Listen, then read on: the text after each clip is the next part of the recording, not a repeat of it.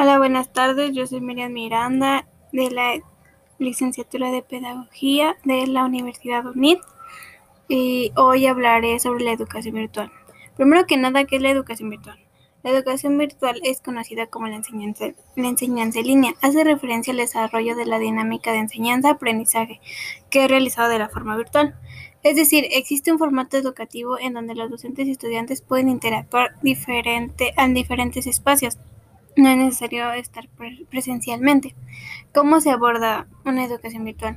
Se usan las herramientas que ofrece el Internet y nuevas tecnologías para proporcionar ambientes educativos adecuados y de alta calidad.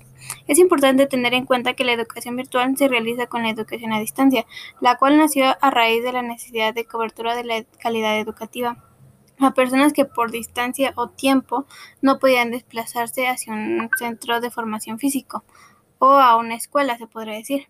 Las ventajas de la educación virtual son varias y algunas de ellas son admitir el acceso a la información de manera inmediata, ofrecer flexibilidad sobre el manejo de tiempo a la hora de estudiar y el lugar o la conexión del estudiante, ofrece autonomía sobre el aprendizaje.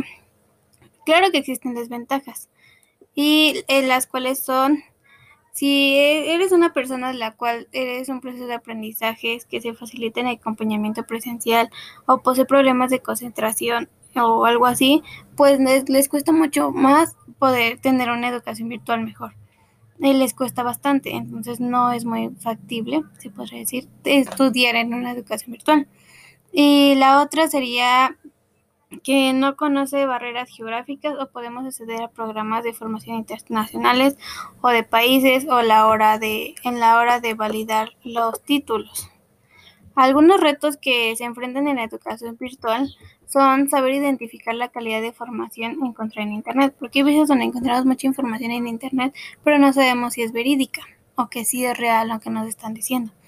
Otra también sería utilizar diferentes recursos informativos multimedia como nuevos métodos de aprendizaje. Comprender la, importancia del trabajo en equipo, porque como estamos acostumbrados ahorita en estos tiempos a, que siempre trabajamos luego en equipo en la escuela, ahora en la educación virtual es todo lo contrario, no, te acostumbres a trabajar en equipo, sino trabajas siempre individualmente. desarrollas habilidades orales y escritas, conoces el máximo de herramientas digitales, te ayuda, a te ayuda a facilitar o acceder rápidamente a un área profesional, ya que eres muy bueno en programas de edición digital, creación de planos, manejo de datos, etc. También otro, otro reto que se hace en la educación virtual es el desarrollo de un espíritu investigativo, ya que puedes volventar dudas a través de la plenitud del conocimiento. Algunas veces cuando vemos distintos temas se nos hacen dudas y entonces no sabemos a quién preguntar algunas veces porque es como de, ay, es que es muy tarde o no sé cómo preguntarle a un profesor o algo así. Es muy difícil ya poder preguntarle a los profesores.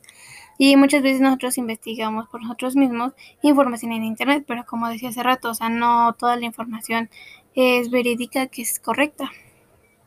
Y eso es todo sobre la educación virtual. Eh, espero les haya gustado. Nos vemos para la próxima. Muchas gracias. Hasta luego.